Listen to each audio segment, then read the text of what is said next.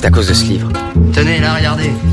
L'armoire à livres Venez, mais venez, venez. Par là, ce sera mon bureau et ma bibliothèque.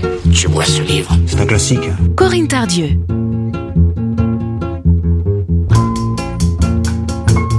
Bonjour à toutes et à tous.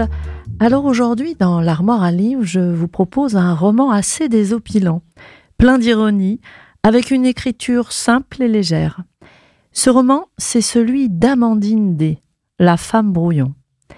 Amandine D nous raconte le parcours classique de l'enfantement, son avant et son après, des yeux d'une femme qui ne veut pas et ne peut pas entrer dans le rôle classique de mère, qu'elle qualifie de mère parfaite, établie par la société. Un récit vif et sans concession sur la maternité, où chaque phrase fait mouche. Alors en voici un extrait. Mon ventre bascule dans le domaine public. On s'autorise des gestes déplacés en temps normal. On touche mon ventre comme un gris-gris, le dos du bossu, la tête du singe. Moult commentaires. Il est petit, rond, carré, vers l'avant. Euh, non, vers l'arrière. Plutôt que des ringards de félicitations, beaucoup me gratifient de traits d'esprit sur mon soudain en bon point. Si bien qu'on me répète à longueur de journée que, dis donc, j'ai sacrément grossi. Je fais preuve à leur égard d'une patience toute maternelle. Eh, alors là, dans le métro, malgré mon nouveau statut de personne à mobilité réduite, les regards glissent parfois sur mon ventre sans que personne ne me cède sa place. Je m'arrange pour ressembler le plus possible au pictogramme à mon image. Ventre ballon en avant, main sur les reins.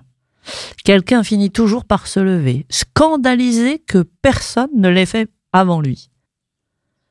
Je tente des démarches d'auto-affirmation. La première fois que j'ose demander à un jeune homme de me céder sa place, il me répond qu'il est lui-même handicapé. Et je repars piteusement. Un autre s'agace. Pourquoi toujours nous, les jeunes? Dans la rue, les hommes s'écartent sur mon passage. Plus personne ne me demande mon 06, ni me traite de pute. Je suis devenue respectable. Évidemment, ça a un prix. Hein. Si je m'avisais d'allumer une cigarette ou d'ouvrir une canette de bière, les regards me piétineraient. La société surveille ces mères de famille. Combien de mères clopeuses doivent se cacher pour fumer? Que n'importe qui se sente autorisé à faire la morale à une femme enceinte, ça me rend dingue. Et quand une ancienne actrice porno annonce sa grossesse au grand public, elle reçoit des menaces de mort. Voilà, c'était Amandine D, La femme brouillon. Bonne lecture et bonne écoute sur Sun. À mardi prochain.